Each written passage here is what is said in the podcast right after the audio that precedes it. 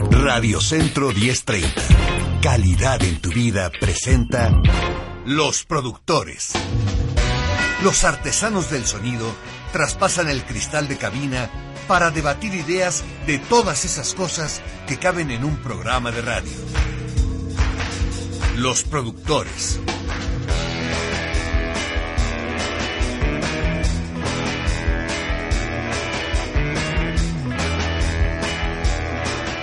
Qué gusto saludarle en este día. Como siempre es un gusto poder acompañarle en su jornada. Le invito a que a lo largo de la próxima hora se quede con nosotros para conversar sobre los temas de actualidad, sobre situaciones, circunstancias, hechos, casos, cosas que ocurren y que es importante revisar para poder tener un mejor entendimiento y que de alguna manera vayamos interpretando nuestra propia realidad. Siempre el, el, trabajo de uno es tratar de, de, conocerse mejor, y esto lo digo en lo individual, en lo personal, de conocerse mejor, de entender nuestro entorno, y creo yo que lo ideal es tratar de desenvolvernos y convivir mejor en nuestro, en nuestro lugar, en donde nos, en donde estamos. Y para esto necesitamos muchas herramientas desde muchas disciplinas. Eh, y hoy eh, lo que vamos a tratar de hacer es entender desde la perspectiva de la economía, que además es un tema hermosísimo, la economía es apasionante. No quiero hablar de índices, no voy a hablar del coeficiente de Gini, no voy a hablar de macroeconomía, no voy a hablar de microeconomía, no voy a hablar de deciles, no voy a hablar de niveles socioeconómicos, no voy a hablar de eso, porque como dice y como hemos aprendido muchísimo, como dice nuestro queridísimo y bien amado Ramón Pieza, economía y finanzas es todo menos economía y finanzas. Y sí, efectivamente, la economía es la medición de la conducta diaria. La, la, economía es la medición de la actividad cotidiana de la gente. Ahí es en donde está la verdadera economía. Y hoy vamos a tratar de entender desde la perspectiva de un economista pero un economista que entiende esto que le acabo de decir, ¿eh? porque si no es contradictorio, pues no, por eso, por eso le invité y por eso le pedí a Alejandro Vega, economista, colaborador del programa Entornos de Ramón Pieza, que se transmite todos los días a las 10 de la noche, que por cierto, le quiero avisar desde ahorita que mañana, mañana jueves tenemos mesa política. Mañana va a estar Luis Fernández, va a estar Alejandro Vega y claro que va a estar Ramón Pieza, que es el mero mero. Así que mañana en la noche, a las 10, no se pierda por favor la mesa de análisis político que le vamos a presentar con temas que nosotros, según nosotros, son de actualidad y son de interés. Así que eh, le pido por favor que no se lo pierda. Ahora, con esto es importante que lo entendamos eh, siendo congruente con lo que yo le decía ayer a nuestro invitado, lo que yo le decía a Manuel Vázquez a propósito de la solidaridad en el discurso. Hoy vamos a hablar de economía, pero desde esta perspectiva, entendiendo la economía como la medición de la actividad cotidiana. Eh, ahí está, se lo digo, la, la, la economía está ahí en su bolsillo. ¿Cómo llega al fin de la quincena? ¿Cómo, ¿Cómo hace usted su estrategia de administración para lograr satisfacer sus necesidades? ¿Cómo maneja sus ingresos? ¿Cómo concibe el trabajo? ¿Qué hace con el fruto de este? ¿Cuál es el papel que juega el dinero en su vida? ¿Para usted es muy importante? ¿Es la parte más importante de su actividad? ¿O solamente es un medio para alcanzar un fin? Eh, ¿Cuál es esa idea que usted tiene? ¿Cómo maneja todos estos conceptos?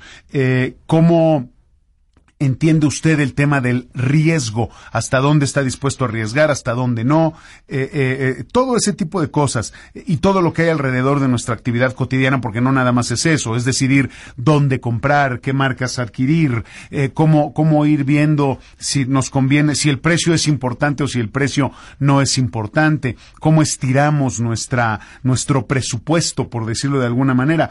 Esa medición de todo lo que hacemos desde que, desde que despertamos hasta que nos vamos a dormir o hasta que volvemos a despertar en este círculo constante de 360 grados, todo eso es lo que debe y lo que mide eh, la economía. Pero la economía sensible, la economía seria, la economía que busca realmente un entendimiento del hombre y que quiere ser una herramienta para ayudarlo a, prosperar, a salir adelante, desarrollarse, no solamente crecer, sino desarrollarse.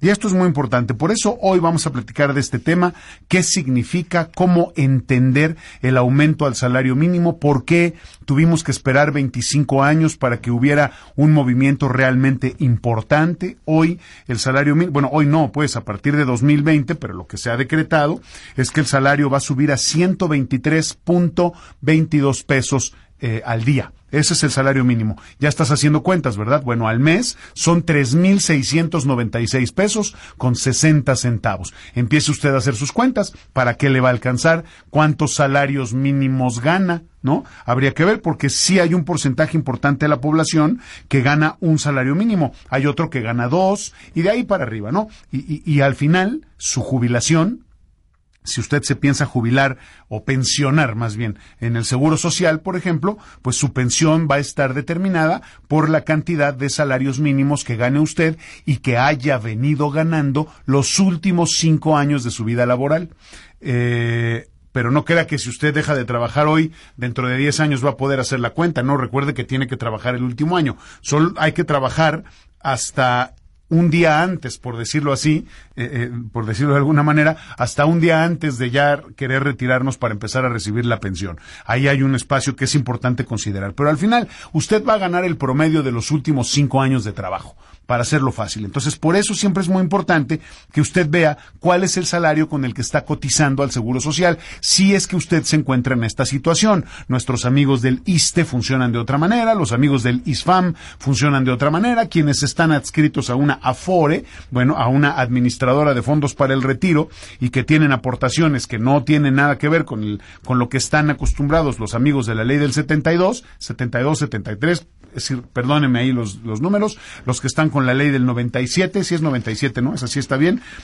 Eh, ahí el, el, régimen es diferente, pero también hay que entender cómo funciona el, el, el, ordenamiento y cómo funcionan las disposiciones para, para ver cuánto vamos a recibir. Pero bueno, vamos a regresar, regresemos al día de hoy. El próximo año se espera que el salario mínimo suba a 123 pesos con 22 centavos. Se dice que está unos pesos arriba de la canasta básica. Vamos a tratar de entender qué significa eso desde la perspectiva de un economista. Eso lo vamos a hacer en un momento más. Ahora quiero recordarle eh, los canales en los que nos escuchamos y nos vemos y también cuáles son las vías que tenemos de comunicación para que usted participe, porque para nosotros es muy importante tener su participación. ¿Usted cómo mide la economía? ¿Usted cómo mide su actividad cotidiana? ¿Cómo, cómo está en su economía, cómo está en sus finanzas. Vamos, eh, eh, vamos a ver cuáles son sus, cuáles son sus indicadores y, y, sobre eso vamos a trabajar porque a mí la verdad es que, como dicen por ahí,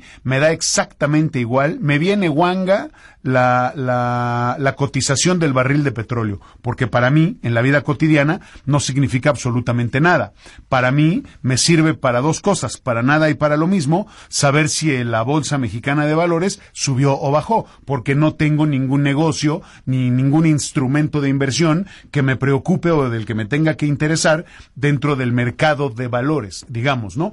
Eh, tampoco me interesa cuál es la tasa que están dando los bancos a 28 días, ni me interesa la tasa CETES. Entonces, esas cosas que todos los periódicos y todos los noticiarios están dando todos los días, pues a lo mejor tampoco son tan necesarias. Por eso hay una división muy grande entre la verdadera economía, la ciencia económica, que es esta medición cotidiana, y la economía de escritorio, la economía de, de política, digamos, ¿no? La economía de, de, de, de lo políticamente correcto y de los índices y de los estándares que no sirve para nada.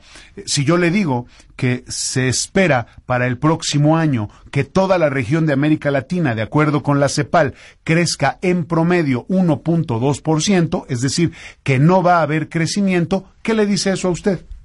Pues no significa absolutamente nada. Por otro lado, el próximo año va a subir el salario en México. Eso quiere decir que los trabajadores van a poder tener mayor poder adquisitivo como quiera que sea, cada quien tiene. No estoy diciendo que vaya a ser la jauja ni la ni, ni, ni, la mejor idea que se haya ocurrido, no, de ninguna manera, ni que vayamos a estar en abundancia el próximo año. No, no, no, no.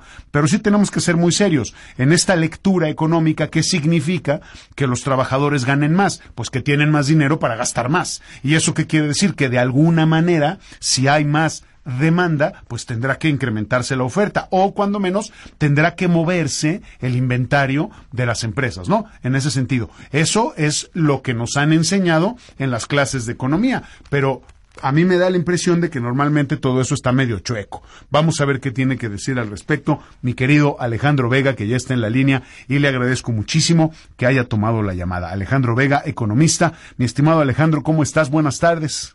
Willy, buenas tardes, ¿cómo estás? Bien, pues encantado de saludarte y gracias por tomar la llamada ahora. Sé que mañana vamos a estar juntos en la noche con Ramón Pieza y con Luis Fernández, pero dije de una vez porque este tema es muy importante para nuestros amigos del auditorio y para, para quienes escuchan los productores.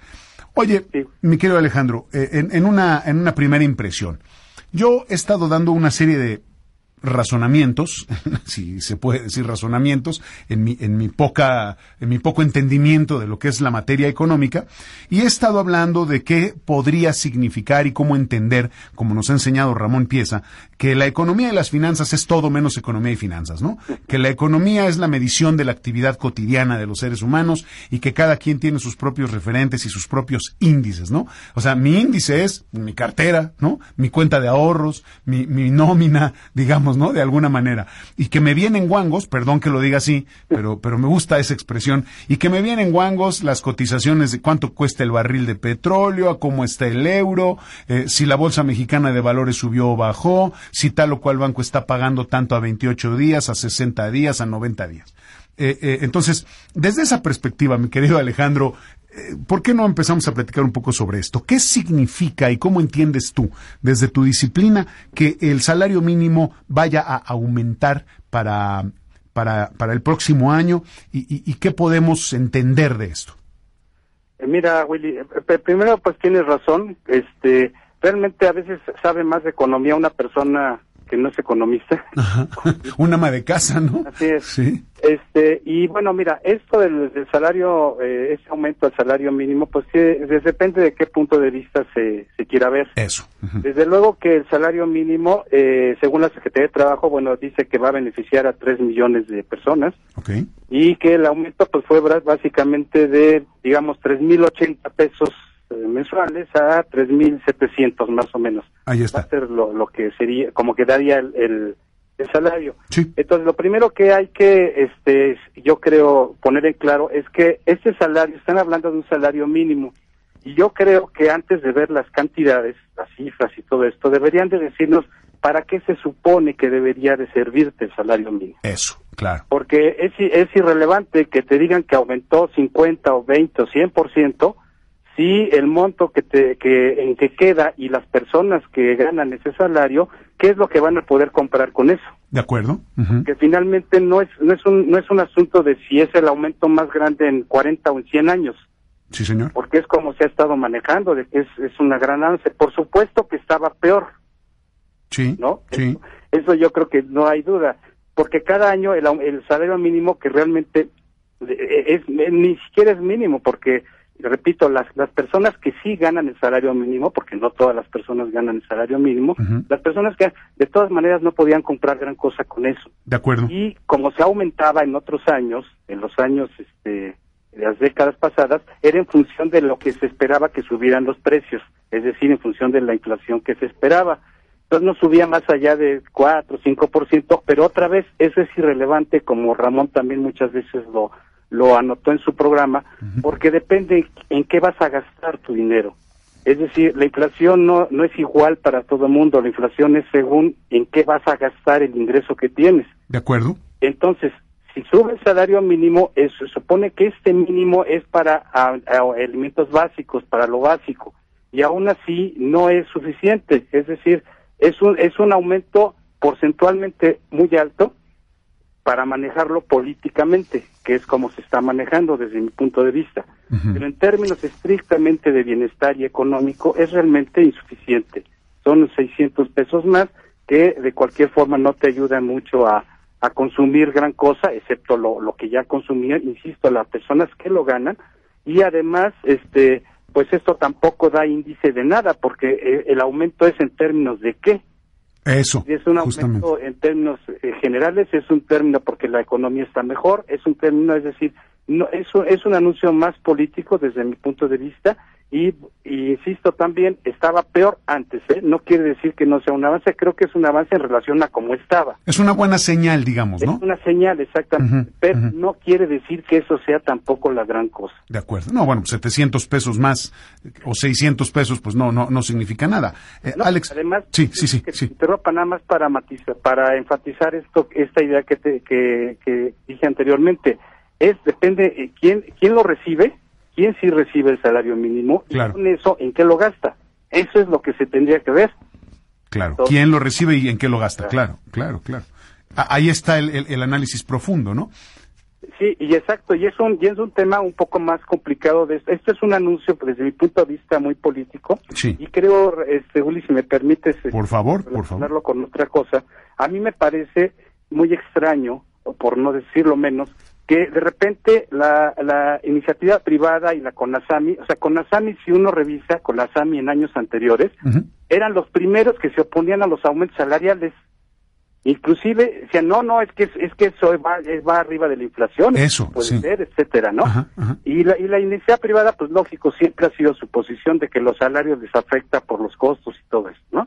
Pero curiosamente ahorita la iniciativa privada y la CONASAMI están, se salió de acuerdo, ¿no? De perfecto que aumente 20%.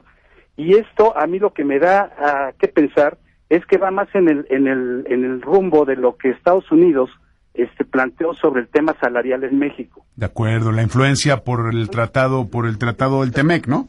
Es más bien como tú hace rato lo decías, una señal sí para, para decir, miren cómo iba, si iba, claro que vamos a respetar eso y vamos a ir en serio y aquí está la primera señal. Y bueno, ya los vigilantes que vamos a tener aquí, porque ya dijeron que no van a ser vigilantes y que no van a supervisar, ¿no? De acuerdo, van a ser como observadores, algo así, ¿no? Van a ser observadores. Pero a mí me da la impresión que va más en ese sentido este anuncio y que por eso la iniciativa privada y la CONASAMI pues no han dicho gran cosa. Y los académicos de siempre, es decir, los que siempre, este, los orgánicos oficiales y no oficiales, pues lo primero que dicen, ay, no, es que eso va a ser inflacionario, no es cierto, eso no va a ser inflacionario porque aquí eh, la misma Secretaría del Trabajo está acotando a quién se supone que va a beneficiar. Claro. Tres millones de personas. Y además tampoco significa un, consumo realmente importante en ese sentido. No es que nos vayamos a acabar con ese aumento la, la, oferta de productos, porque como tú lo dijiste hace un momento y es muy importante, ¿en qué se gasta este salario? Y de acuerdo, aquí sí tengo que hablar de estas tendencias y de estos estudios. Los, los institutos de investigación pues hablan de que... ¿Perdón? No, te decía que ahorita que comentas eso, me da la impresión de que estos que dicen que es inflacionario, me da la impresión de que el que le aumentan el, salario mínimo va a, ir a, va a ir a, demandar un Ferrari, ¿no? Eso, sí, y, y, no hay tantos Ferraris, ¿no? Para, para vender y además eso va a subir. De vacaciones. Claro. Eso es totalmente falso. Por claro. Eso, por eso tienes toda la razón y como lo hemos comentado muchas veces, no, el, el salario depende en qué gastas y para qué te alcanza. Eso es lo que se tiene que, no los porcentajes de aumento, ni, ni si la teoría dice que son inflacionarios, que va a ser menos competitiva las empresas. Eso no es, no es verdad. Es en qué se gasta y realmente a quién va a beneficiar. Porque a lo mejor habrá personas que piensan que va a aumentar su salario. Eso. Por este anuncio. Y eso tampoco es cierto. No es así. Sí, efectivamente. No es que automáticamente suba el salario, desde luego. Exactamente. Y además, este, esto, ¿cuántas personas ganan realmente el salario mínimo en México? Porque habría que ver toda esta economía informal que no se rige realmente por esto, este, por estos índices o por estas estos niveles de ingreso. Claro. Entonces es un tema que va mucho más allá de un anuncio este político, porque yo insisto, me da la impresión de que más bien es un anuncio político que hace más ruido de lo que realmente es. Claro, cuando cuando de lo que debería ser el salario para las personas que ganan ese salario y no para todo mundo. Así es, así es. Cuando sabemos que más del 50 o 60% de los ingresos de la gente se va en la satisfacción de necesidades básicas, principalmente la comida, artículos de limpieza, artículos para el hogar, y no son artículos caros, es decir, no es electrodomésticos, sino todo lo que hay en la despensa, digamos, ¿no? La despensa claro, pues digamos, para decirlo un poco, un poco, este, un, poco dramático, si es para comer, Willy. Sí, para comer, tú lo has dicho, completamente. Completamente. Todo esto, de todas maneras, después se, la gente se, se, extrañan. ¿Por qué tienen esa dieta? ¿Por qué la comida chatarra? Pues ahí está. Lo que tiene que ver es, insisto, ¿en qué se gasta? Si realmente quisieran ver un avance en esto, tendría que ver, saber, el salario es de 3.700 pesos. ¿Para, ¿Para cuánto te alcanza eso? ¿En qué lo vas a gastar? ¿Y, para, ¿Y quiénes lo ganan? ¿no? Claro. Vamos a ver también si eso este, va eh, de acuerdo a lo que el anuncio político, porque a mí la verdad me, no me, me, me molesta mucho cuando se hacen estos anuncios rimbombantes. Y, es que fue 50, por como nunca. Sí, sí, sí, sí. Como nunca, pero ¿y sirve? Ah, ese es el tema. Más bien para, para decir, ya ven cómo es diferente lo que se está pasando. Insisto, está peor antes, estaba peor antes, muchas cosas estaban peor antes. Pero esto también es insuficiente, esto tampoco es la gran cosa. Claro. Alex, en ese sentido, ¿qué significa, cómo leer como ciudadano normal y como economista, ¿qué significa leer que el salario mínimo se tasa o se compara o se vincula con esto que llaman la canasta básica? ¿No? De entrada, ¿quién la propone? ¿Quién dispone cuáles son los artículos que están ahí? ¿Cómo se compara? Es, eso, ¿Eso qué significa? Porque por ahí escuché algún argumento de algún funcionario que decía que estaba, con este aumento, el salario iba a estar, porque todavía no está, iba a estar unos pesos más arriba de lo que cuesta la canasta básica. ¿Qué, qué, qué lecturas de eso? Mira, este, yo, la canasta básica, cada país tiene su canasta básica. Sí, señor. Porque pues se supone que cada país, este, el, eh, las personas pues consumen de acuerdo a sus costumbres y muchas otras cosas que claro. se toman en cuenta. En México, no sé, han de ser alrededor de, de 70, 80 productos que se toman como canasta, que están dentro de la canasta básica. Uh -huh. Y dentro de esos, pues está lo básico, ¿no? Es decir, el, este, las tortillas, eh, la leche, en fin, todo lo que una persona este, debería de consumir. Pero aquí lo curioso y lo que siempre me ha llamado la atención, a ver si no me desvío mucho de tu pregunta. No, no, adelante, adelante. Es lo que, lo que realmente definen, ¿qué define la ley? Porque a mí no me gusta meterme en las cosas de la ley, porque la ley es puro papel y dice ahí, ay, no, pues por ley es esto, ¿no? Aunque no tenga nada que ver con lo que realmente sucede. Sí. Entonces, se supone que el, el, el salario mínimo tendría que alcanzarte para que una familia tipo, porque creo que así es como se manejaba, pudiera obtener los satisfactores necesarios para llevar una vida digna. Entonces, como ves, el término pues es muy ambiguo. Sumamente ambiguo. Sabemos, por ejemplo, qué sería una vida digna y qué sería lo mínimo que una familia, fíjate, una familia, no una persona que gane el salario mínimo, sino una familia. ¿no? Sí, sí, Entonces, sí, sí, sí. Si eso, eh, cuando ya eso si, si se aterrizara, por eso decía hace rato, más que ver los 3.800 pesos, ¿por qué no hacen un análisis de cuánto puedes comprar con 3.800 pesos al mes? Y qué es lo que el, el, salario mínimo realmente alcanza a cubrir en términos de consumo. Uh -huh. Eso es lo que entonces sí ya estaríamos hablando de, de, otro tipo de cosas. A ver, con ese salario, ¿cuántas personas pueden vivir al mes? ¿Qué tipo de nutrientes, qué tipo de cosas pueden comprar? ¿Cómo se van a alimentar? ¿Pueden pagar renta? ¿Pueden pagar educación? Etcétera. Entonces, yo creo que este, esa es la parte que siempre se ha manejado como en el aire. Uh -huh. Si, ay, subió el salario, ay, qué bueno subieron dos pesos, ay, qué bonito, ay, o sea, subió cinco, diez pesos. Pero eso, ¿qué significa? Realmente no significa nada si no lo comparas con lo, el poder adquisitivo de ese salario. Definitivo, definitivo. Es lo que te va a dar realmente un indicador de qué es el salario mínimo, para qué te puede servir uh -huh. y si realmente es suficiente. Oye, Alex, ¿y qué piensas de esta idea que siempre se ha tenido? Eh, de pronto hasta me parece que se puede comparar con lo que ocurrió en la Unión Europea. Eh, esta idea de igualar las economías, me parece, y estoy hablando entre México, Estados Unidos y Canadá, que somos, se supone, yo no sé por qué lo dicen, no me queda claro, el, el, el área económica más grande y más poderosa del mundo. Yo creo que se les olvida que existe un país que se llama China y que hay otro que se llama India y que hay otro que se llama Rusia y que con esos tres tenemos para entretenernos un rato. Pero, pero bueno, vamos a decir que sí, que somos para sentirnos bien, para pararnos el cuello, somos la zona económica más poderosa del mundo, ¿no? Eh, eh, pero ¿Qué retos implica esto, Alex? ¿Y cómo, y cómo entra el tema, para no, que no parezca que nos salimos? ¿Y qué significa, no? O sea, para ponerlo en un contexto macro, ¿qué significa que se aumente el salario, que ahora ganen los bueno, que el salario mínimo sea de 3.700 para quien gane un salario mínimo, eh, eh, que hay quien gana dos, la verdad, y, y, y, es lo mismo, ¿no? Y al final es lo mismo. Eh, ¿qué, ¿qué, piensas de eso? ¿Qué, qué, qué, te, ¿Qué lectura puedes hacer? ¿Qué, ¿Qué papel debe de jugar México? Me parece que también es un sueño guajiro pensar que algún día vamos a alcanzar el salario promedio de los Estados Unidos, porque no somos para nada economías similares, ¿no? No. Mira, Willy, es, es un tema, son muchas variables dale, que tienen que dale. ahí, pero te voy a decir algo que es rápido. Lo que tú quieras. Que la gente, como un ejercicio para que las personas, a veces, las personas que nos escuchan o la gente como nos diga, este, a ver realmente dónde estamos parados. Si tú pasas ese salario a dólares. Sí, señor. Porque finalmente, bueno, decimos, esto de la zona más rica, eh, o sea, Estados Unidos y Canadá, eso siempre ha sido falso, porque siempre lo han, lo muchos han hecho el análisis en términos de población.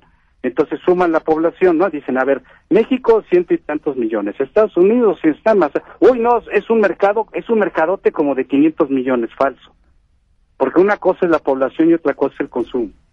Claro. Para consumir necesitas un ingreso y el ingreso medio en México no tiene nada que ver con el ingreso medio en Estados Unidos. No, nada, nada, Y en Canadá. Nada, nada, nada. Eso, eso es una, eso es una mentira, eso de que, de que nos iba a beneficiar. No, beneficia a los que tengan niveles de ingresos similares a los que consumen en Estados Unidos y los que consumen en Canadá, aquí en México.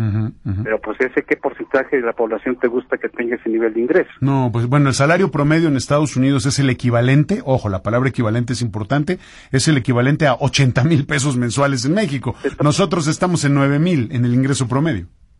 Entonces, ¿ves cómo te digo que a veces no hay que ser economista para hacer mejores análisis? de acuerdo. Acabas tú de decir.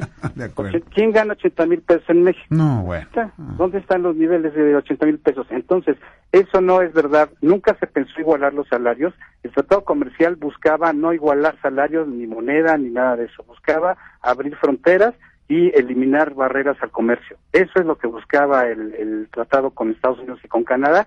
Y en otro, en, tomando otro tipo de cosas, Estados Unidos y Canadá nunca nos han visto como socios, Willy, porque no somos socios. De acuerdo. No, no, eso, el nivel de desarrollo de México es, es, es relativamente bajo en función de los norteamericanos y los canadienses. De acuerdo, Como muchas veces Ramón planteaba ese, ese asunto de la OCDE, ¿no?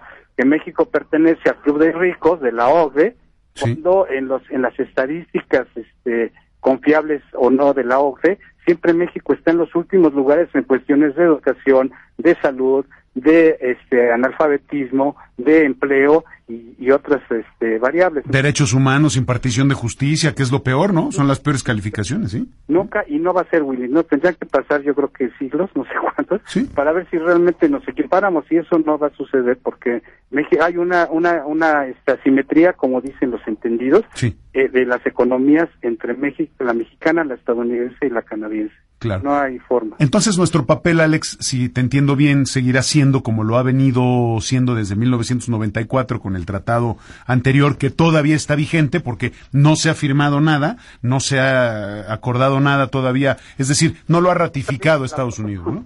Están en eso, creo que están a unas horas de ratificarlo, pero como se les atraviesa el juicio o el posible juicio, porque tampoco está en juicio, el posible juicio a Trump, pues entonces ahí tienen muchas cosas en que distraerse. Pero entonces nuestro papel o nuestra vocación seguirá siendo la de mano de obra barata y ser proveedores o fabricantes de, de de los Estados Unidos y de Canadá. Vamos a hacer, y lo digo con todo respeto, estoy aquí tomando un ejemplo de lo que yo viví hace muy, muchos años cuando era niño, iba en la primaria y mis papás tenían un taller de costura y hacían ropa. Eh, vamos a hacer como las costureras, ¿no? Que, que, que, que lleva, le llevas la tela, les llevas la, la tela, ellas pegan las piezas y te las entregan para que luego tú vayas a venderlas. Por ahí vamos, ¿no? Sí, no, el, además el caso concreto de el beneficio del, del, acuerdo comercial este que ya sacaron la foto, pero que todavía, como bien dices, ni siquiera se ha ratificado en Estados Unidos, pero el, realmente el beneficio de las armadoras norteamericanas ha sido en el sector automotriz. Sí, definitivo. Gran beneficio es en la balanza de en la balanza comercial con México, donde está, donde México realmente exporta más a Estados Unidos es en el sector automotriz. Entonces, pero esas automotrices no, son mexicanas, eso lo sabe todo el mundo. Claro, desde luego. Son, son, y eso cumple un poco la función de lo que tú estabas ahorita comentando. A ver, importan las piezas a México, ensamblan en México los automóviles y los venden en Estados Unidos. Entonces, ¿qué es lo que México está proporcionando? Mano de obra barata. Así es. Que eso es un poco la idea de la maquiladora. O sea, ¿qué te doy? Te doy empleo, pero barato, porque empleo caro no es. No, pues no, porque entonces ahí sí que se regresen las plantas a sus países de origen, ¿no? Entonces, realmente el salario mínimo les, va, les vale un cacahuate. Lo que a ellos les importa es que el salario sea bajo para sus costos y para que ellos puedan realmente vender en un mercado como el norteamericano o el canadiense o el que sea, con eh, ventajas respecto a otros países. Sí. Pero, pero ese es el, el, el, asunto es que en México eso es en lo que compiten los salarios bajos. Porque realmente no ha habido transferencia de tecnología, no hay nada de eso. No, nada, nada. México lo que exporta básicamente es eso. Y en términos de Estados Unidos, lo que más le, este, salta a la vista es la industria automotriz. Claro. y la explotación de nuestros recursos, Alex, ¿no? Porque es muy cómodo tener las plantas de ellos operando aquí, gastando el agua y la energía de aquí y los recursos naturales en todos sentidos, eh, eh, y eso a todos los demás países les viene muy bien, ¿no? Claro, y, y, además los que van a protestar en todo caso, los que van a protestar si el acuerdo es beneficiario o no, no es México, son las mismas empresas norteamericanas en Estados Unidos que van a ver si lo que le hagan a México les va a afectar o no. Seguro, sí, seguro. No es, no es nosotros, nosotros prácticamente somos un enclave ahí para para que estas grandes empresas, y no nada más norteamericanas, por supuesto que hay de otros países, hay armadoras japonesas también en México. Sí, cómo no. Pero realmente el papel que tenemos por jugar es ese, no, no, no, este, no una economía eh, que sea complementaria o al menos complementaria, pero sobre todo en mano de obra barata y otras cosas que ya sabemos que pasan en México, de leyes más este, fáciles de burlar, eh, funcionarios este, más fáciles de maiciar. Y... Más flexibilidad, digamos, ¿no? Oye, Alex, ¿qué, otras repercusiones lees tú o crees tú que pueda haber eh, eh, con esta idea del incremento al, salario mínimo? Y que quede claro que lo que tú dijiste es muy importante. El hecho de que suba el salario mínimo a partir de 2020 no quiere decir que a todos los trabajadores en la formalidad les va a subir el sueldo. No es así. Aunque nosotros, por ejemplo, yo, mi, mi, ejemplo, perdón que me ponga, pero es el que conozco, yo cotizo al Seguro Social y cotizo en, el régimen anterior. Eh, y, tengo un, salario cotizado diario. Evidentemente no va a subir, aun cuando la jubilación sí está indexada al salario mínimo, ¿no? ¿O cómo funciona? Mira, es, yo creo, este, ya ves que hay un, dos leyes ahí en el Seguro Social, depende de la ley que, estés, ¿no? La de 73 resulta que pues ahí te puedes jubilar por edad y por, este, por tiempo, semanas cotizadas. Sí. Y la, la nueva, pues no, eso es lo que puedas ahorrar. La del 97, sí, sí, sí, sí. Pero en el 73, por ejemplo, que es la que está vinculada al Seguro Social. Pues hasta donde yo sé, eso simplemente es con el salario que con el que te jubiles, Willy. Ajá, sí, pero mi pregunta es esa. O sea, yo, yo lo que te pregunto es, para la gente que está en esta situación, que trabaja y que, que sepa que su salario no va a incrementar solo porque el salario mínimo haya subido. Ajá. A eso, ese, ese es el, el, tema, ese es lo, lo, que te decía. Sí, eh, eh, entiendo, claro, lo dije al principio, que tú te, te tu, tu, pensión te la dan en con el salario promedio de los últimos cinco años que trabajaste. Así es. ¿no? Eso, eso, eso sí me queda claro. Pero, pero hablando de la relación directa entre el aumento del salario mínimo y los trabajadores formales que cotizan al Seguro Social, por ejemplo, a esos no les va a subir el sueldo inmediatamente. No, me imagino que va a ser el piso. Ah, van a decir, bueno, ¿cuánto es lo mínimo con lo que te podemos jubilar? Pues con el mínimo. Así es, efectivamente. Eh, eso, esa es la idea. Y, ahí sí hay tantos 3.600 pesos de ahí para arriba y ya dependiendo de lo que ganes. Pero es muy importante esto. Yo creo que no va a haber incrementos salariales así masivos. No, claro. Es otra cosa. Además de que esto ya no es por por por este por ordenamiento, por ley, sino cada empresa paga lo que puede y lo que quiere pagar y y ese es otro otro asunto, ¿no? Claro. Pero en cuestiones del mínimo, pues yo imagino que va a ser el piso para la jubilación, pero volvemos otra vez, ¿no? ¿A qué te va a alcanzar eso? Sí, claro, no, no, no, desde luego, desde luego, eso no, no tiene. No sé si esa era la, la por ahí iba. Sí, por ahí. La pregunta, por ahí. Sí, sí, sí, por ahí, por ahí, por ahí. Es decir, no, no creer que por el hecho de que aumente el salario mínimo, el salario de todos los trabajadores va a subir porque no todo el mundo gana en salarios mínimos, ¿no? No, a, eso es a lo que me a lo que me refería. Por eso es muy importante y eso inclusive la misma te digo secretaria de Trabajo lo acotó y qué bueno, por lo menos en eso sí están están siendo más específicos. ¿A quién va a beneficiar? Ellos estiman que hay tres millones más o menos de personas que ganan el salario mínimo. Sí. Esa es una estimación. Pero quitando ese esa, ese ese grupo, todas las demás personas su salario no ni va a subir por por decreto ni nada de esto. Esto va a ser esto es una negociación ya prácticamente entre empresa y, el trabajador, ¿no? Y como en los últimos años ha sido la, la tónica de que sea de manera individual, pues ya te imaginarás pues quién pone las condiciones, ¿no? Sí, desde luego, desde luego. Y además hay que entender que hay otras variables que sirven para tener una vida digna, ¿no? O sea, no es solamente que te alcance para la canasta básica, que eso es muy relativo, ya nos lo explicaste. Claro, eso nada más estrictamente en cuanto a tu ingreso, pero por eso ya que son, es un, un tema complicado y complejo porque hay otras variables que, que hacen que tu vida sea digna, ¿no? Claro. No sé, tener un servicio eh, de seguridad adecuado. Salud, acceso a la salud. Que sean este, oportunos, el transporte público que sea este, seguro y que además, este, en fin, hay una serie de, eh, eso tendría que ver más con la calidad de vida, creo yo, de las personas, ¿no? Sí, claro, pero pero está vinculado a tus ingresos, mi querido Alex, porque si no ganas bien, una la una parte está vinculada a tus ingresos, hay otra parte que no, pero eh, es esto del ingreso sí es es fundamental porque hay, hay otro tema que no es para ahorita claro, pero es el ahorro, Seguro. ¿cómo, cómo, ¿Cómo pueden pensar que una persona va a ahorrar? Yo, yo recuerdo, no espero que ya no lo hagan, pero los anuncios de sexenios anteriores, que, que casi era una obligación, ahorra porque si no, no vas a tener para tu jubilación y no tienes cultura del ahorro. No es un problema de cultura del ahorro. Si no te alcanza para lo básico, ¿de dónde vas a ahorrar? Es algo que es elemental y que por eso te digo que no hay que ser economista, sino hay que hay que usar un poco, yo creo, este sentido común también. Estoy eh, completamente de acuerdo con eso, porque como, como tú bien lo, lo, acabas de mencionar, pues no es nada más esta parte de, de, de, que ganas un poco más. La mayoría de las personas, la mayor parte de las personas están apretadas al final de la quincena. ¿Qué decimos al final de la quincena? Empieza el año y ya debes el aguinaldo, mi querido Alex. O sea, a partir de ahí, ¿qué quieres ahorrar? Hay muchas campañas, tienes toda la razón. Hay quien te dice que te ahorres tu aguinaldo, que no te lo gastes, ¿no? Que, que, lo ahorres para otras cosas. Y, y, la verdad es que ahí hay un tema, hay una gran eh, contradicción entre el discurso, lo que se dice, y, y, la verdadera, la realidad de la mayoría de los mexicanos, ¿no, mi querido Alex? Sí, Willy, porque además no tiene nada de malo, si realmente ahorita se están poniendo las cosas como estaban, pues hay que ver todo y hay que ver realmente cuál es nuestra realidad. Y la realidad es que el salario en general en México es bajo y no tiene ni compararse ni, con Estados Unidos ni con Canadá. Este, de ninguna manera. No hay manera. Alex, dijiste que había otros elementos, otros conceptos que no estaban necesariamente vinculados al ingreso, pero que sí tienen que ver con el tema de la vida digna. ¿A qué te refieres? ¿Puedes abundar un poquito más en eso? Mira, yo pienso, por ejemplo, la, por ejemplo, los, eh, no, no exactamente los medios, pero, por ejemplo, ¿qué tipo de televisión se hace en México? Por decirte algo, ¿no? sí, sí. Eh, porque mucha gente se educa con eso. Definitivo. Por ejemplo, hay escuelas, eh, los programas de las escuelas, ¿qué es lo que lo que se vende en las escuelas? Porque eso lo he visto. O sea, hay, eh, como, como una escuela transmite valores, pero pero lo que está a la venta es, es comida chatarra, por ejemplo, ¿no? Sí, señor.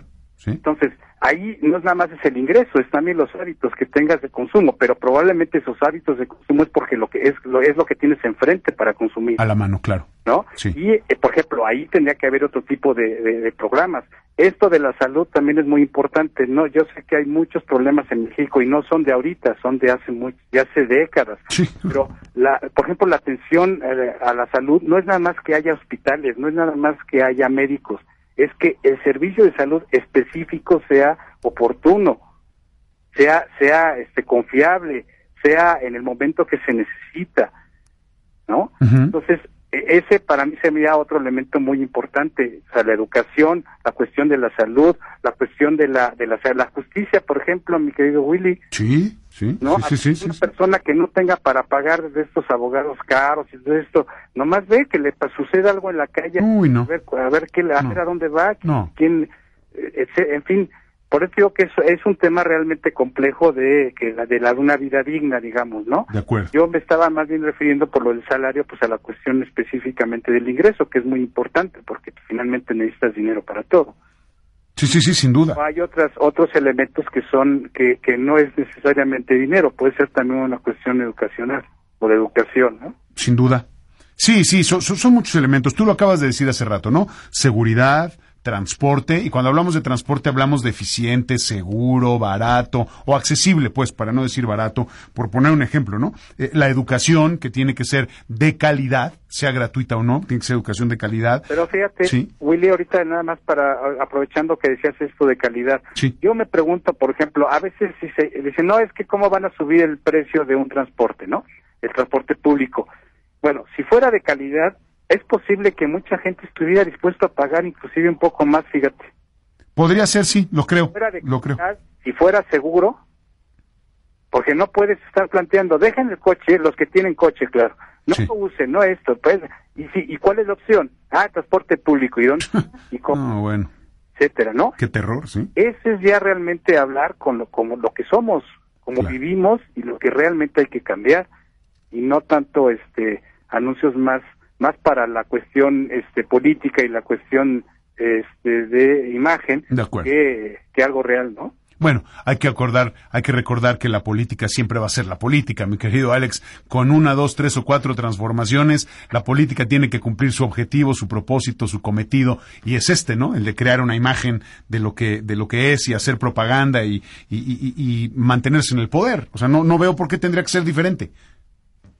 Pues mira que yo creo que en algunos casos sí podría, te podrías mantener en el poder y siendo un poco diferente, ¿eh? Sí, sí, sí, sí, claro. Aunque tradicionalmente en México no ha sido. Que ese, es el punto, exactamente. En México no ha sucedido. Y además, pues también ya tendrían que hacer a un lado a toda esta camarilla también, porque hay un sector académico ahí de, de analistas, Ah. como Ramón muchas veces eh, lo decía un poco este este irónicamente, ¿no? De estos analistas que son siempre los mismos y les preguntan siempre a los mismos, Sí. dan la misma opinión Sí. y siempre dicen lo mismo, pero por supuesto ninguno de estos analistas gana el mínimo, ¿no? No. Ni, ni dos, Uy. tres mínimos, ni lo han ganado. No, no, no saben lo que significa. Nunca se han visto en la necesidad de usar el transporte y de, y de ver que no les alcanza y, y tener que hacer una tanda en, en la vecindad para, para ver si más o menos salimos, ¿no? Y cooperar para la pipa, ¿no? El metro, ¿no? Sí, sí. no. Sí, sí, sí, sí, sí, de acuerdo, de acuerdo, de acuerdo. Alex, Alejandro Vega, ¿algún comentario final, alguna reflexión que quieras hacer? Yo te agradezco muchísimo la generosidad del tiempo, Nada más para sintetizar un poco lo que lo que ha quieras. comentado bueno, en fin, de este, de este tema Venga. específico del aumento del salario. Venga, venga. Nada más eso, ¿no? De que yo creo que el uso político está es, es desmesurado el que se le está dando, va más allá de lo que realmente significa, lo que ya habíamos comentado al principio, Sí, sí. y este no va a ser inflacionario, o sea que si, si empiezan las empresas a decir que no, que vamos a subir, no, no, no, los precios los van a subir porque ellos fijan los precios, no, no porque sea inflacionario De acuerdo. el, aumento salarial. De acuerdo. Y, se- y la última, pues este anuncio hay que ver si, si realmente cumple con el objetivo que, que sospecho que tiene, que es para calmar un poco a los norteamericanos y decirles, mandarles esa señal, decir, no, miren, sí vamos con el tema laboral, no se preocupen, vamos, ya estamos empezando por aumentar el salario mínimo, Sí les vamos a hacer caso.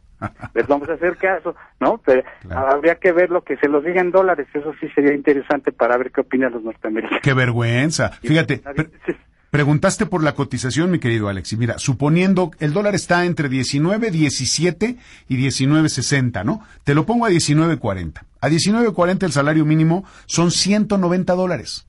Exacto. Cuando la hora en Estados Unidos se paga hasta en 25 dólares.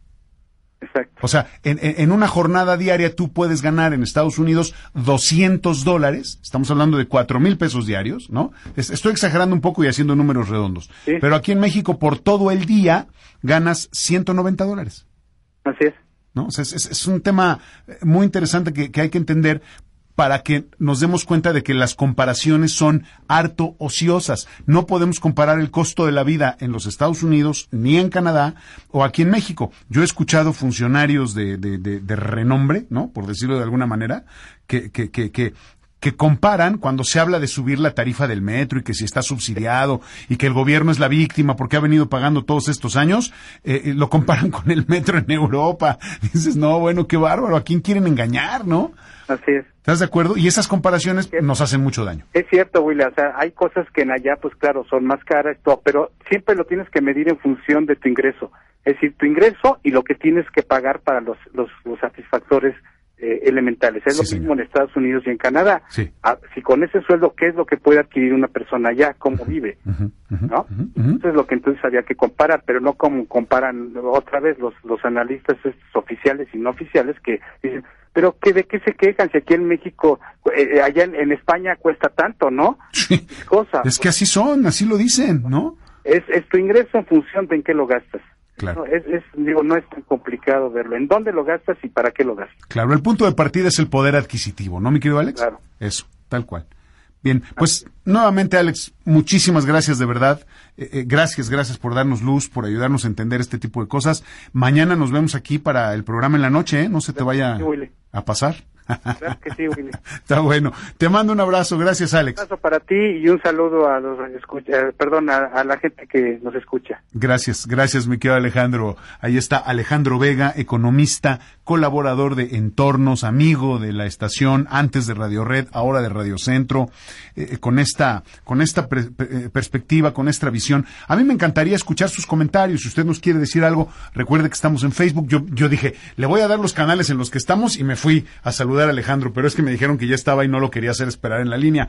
Pero bueno, estamos en Facebook. Usted por ahí nos puede, nos puede escribir en facebook.com diagonal los productores Grupo Radio Centro y nuestras líneas telefónicas que tengo entendido que ya quedaron bien arregladitas, ya están, eh, no es que hubieran estado fallando, pero había por ahí como que se cruzaron, ¿no? Pero ya están independientes las dos. Usted marca, por favor, con el prefijo 55 y marca 52 59 23 29 y 52 59 12 66. Llámenos, por favor, eh, proponga, critique, dialogue. Aquí en, en, los productores se vale todo menos quedarse callado. Estoy retomando algunas frases que usaba en mi programa Colección Nocturna porque me gusta decirlas, porque eso es para dar una idea de cuál es la la línea editorial de este programa y por ahí vamos, ¿no? En, en, el diálogo, en impulsar la conversación, en impulsar el entendimiento. Aquí no queremos imponer nada, no le decimos qué pensar, le proponemos en qué pensar. Y nada más para ilustrarnos un poquito,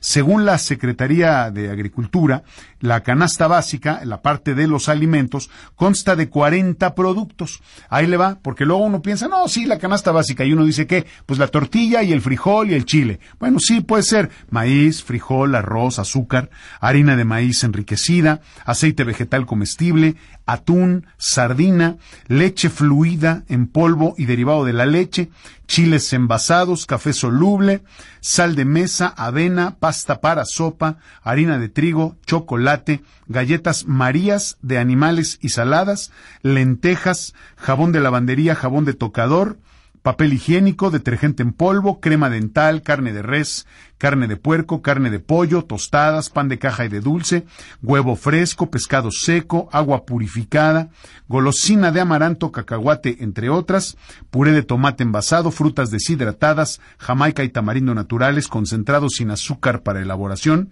de bebidas como jamaica, tamarindo y otras, gelatina, garbanzos, chícharos y soya, cuadro básico de frutas y verduras, eh, zanahorias, jitomate, etcétera, eh, y pilas. Esos son los 40 productos de la canasta básica. Pues no, no me alcanza, ¿eh? Me faltó el piñón, me faltó el piñón rosa, ¿eh? Desde luego. Me faltaron las lociones y los perfumes. ¿Qué pasó? ¿Dónde están? ¿Cómo? Eso no es parte de la canasta básica. Me faltó, por ejemplo, el pistache, me faltaron las almendras, me faltaron, ¿no? Esta, ya sé que es una muy mala broma, ¿no? Pero bueno, ahí está la canasta básica. Usted dígame si con esto podemos tener un entendimiento claro de cómo, de cómo funciona la economía y cuál es la relación que hay entre que nos digan que la canasta básica ya está cubierta con el nuevo salario o no. Eh, eh, yo me quedo con la idea de lo que nos dijo Alejandro Vega. Tiene que ver precisamente con una... Y, y, no está mal. Simplemente hay que entenderlo para tomarlo de quien viene y cómo viene. Es una cuestión política. No es otra cosa más que eso, es una cuestión política, porque no se habla de lo demás, lo que decíamos hace un momento, no se habla de, el incremento, por ejemplo, en el presupuesto, en el trabajo, en la, en la reflexión sobre el tema de la seguridad, porque cuando hablamos de seguridad no se trata de que la Guardia Nacional y el Ejército estén en la calle peleando contra eso que llaman crimen organizado, que ya vieron que el crimen organizado se dormía en los pinos, ¿no? O sea, y, y a ver, no es nuevo, no nos estamos dando ínfulas de nada. Esto lo dijimos hace muchos años y yo llevo muchos años diciendo, el crimen organizado está dado de alta en el INE, ahí están registrados, ahí están los nombres y hay eh, prominentes abogados, prominentes políticos, expresidentes, diputados, senadores, que tienen que ver con esta situación. Por favor, no nos hagamos, claro, como no es políticamente correcto decirlo, o, o porque la gente dice, oye, no digas esas cosas porque son muy peligrosas. Ahí está la realidad. No, yo no estoy haciendo otra cosa, como lo he aprendido de mi querido Ramón Pieza también, más que describir los hechos. Y ahí están los hechos. Y hoy la realidad habla por sí sola. Pero bueno, me regreso un poquito al tema de la seguridad. Seguridad no es la Guardia Nacional y el Ejército en las calles eh, enfrentándose a grupos delincuenciales, lo que quiera que esto sea. La seguridad es que yo pueda salir sabiendo que voy a regresar sano salvo a mi casa, porque no me van a saltar tres veces en el transporte. Por eso, porque no estoy exagerando, porque me voy a poder subir a un taxi con la seguridad, con la tranquilidad de que no me van a querer violar, de que no me van a querer llevar a otro lado, de que no voy a caminar. Hoy nadie puede sacar dinero de un cajero en la calle.